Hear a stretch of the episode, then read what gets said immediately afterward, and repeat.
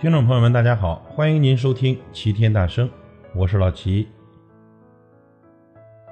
最近呢，有个朋友跟我诉苦，他每天给自己打鸡血，拼命的学习，可是仍然觉得自己能力平平，这业绩也确实没有太多的长进。这个朋友的努力程度，在我认识的人中，绝对是数一数二的。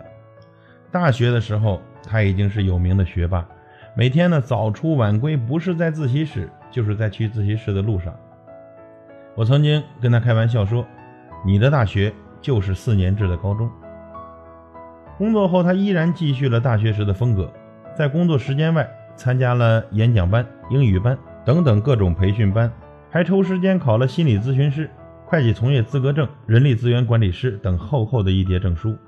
这周末约他出来玩，他总说要上课，没有时间。我感觉除了吃饭睡觉，他所有的精力和时间都用在了学习上了。要按常理来讲呢，他这么拼命，应该会有很大的进步啊。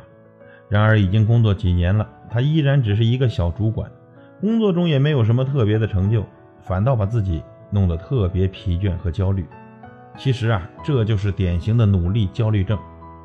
你一定听过很多这样的说辞：只要努力，一定有收获。天道酬勤，越努力越幸运。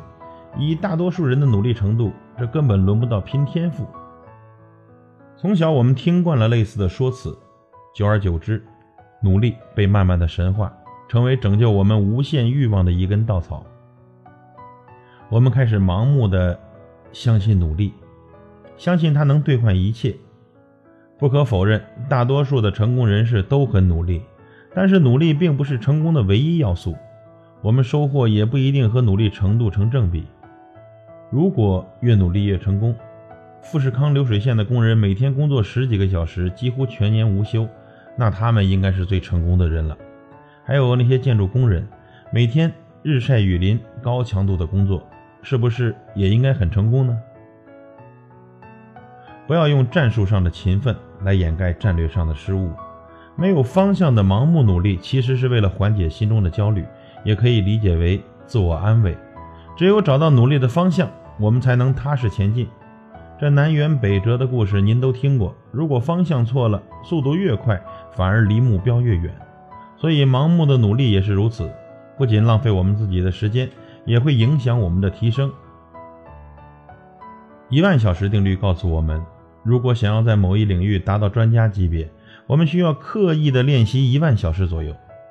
假如我们每天投入五个小时练习一个技能，那么积累到一万小时需要六年左右，这还是在全年无休的情况下。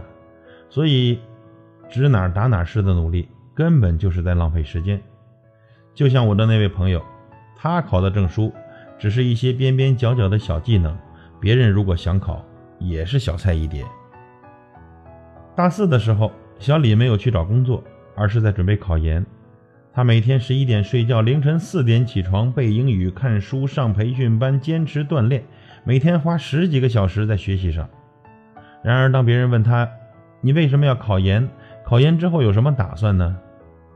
此时，小李往往微微一笑，很难为情地说：“我也不知道为什么要考研。我妈妈说考研好，考上之后我也不知道干嘛，应该会接着考博士吧。”最后不出所料，小李连笔试都没过，而那些看起来没有他拼命的同学，很多都考上了。只有目标明确、耐心打磨，才是有效的努力。这小李呀，看似很拼，实际上没有目标，考不上自然也不足为奇。各位朋友，我们都应该问问自己：努力工作，努力学习，可是你有努力去生活吗？很多人都走得太远，忘了为什么出发，以至于每天忙碌焦虑，却不知道生活的目的是什么。奋斗可以是生活的常态，但不能是生活的全部。每个人对生活有自己的理解，但奔跑不停的人一定很累。有个故事大家可能都听过，记者采访一个偏僻山村的放牛娃，记者问他：“孩子，你在这儿放牛干什么？”这孩子回答：“让牛长大。那牛长大了以后呢？卖钱盖房子，有了房子又做什么？黄牛娃说：“娶媳妇生娃。”那生了娃呢？让他也来放牛呗。这个故事已经老生常谈了。然而，只知努力的人和放牛娃何其相似呢？这欲望是无限的，努力也是没有尽头的。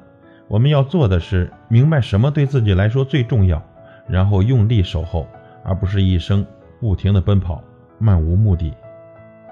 这太用力的人往往走不远，那些头悬梁锥刺股的人往往第一个放弃。真正的努力不是分秒不停，而是从容不迫，让生活充满诗意。感谢您的收听，我是老齐，再会。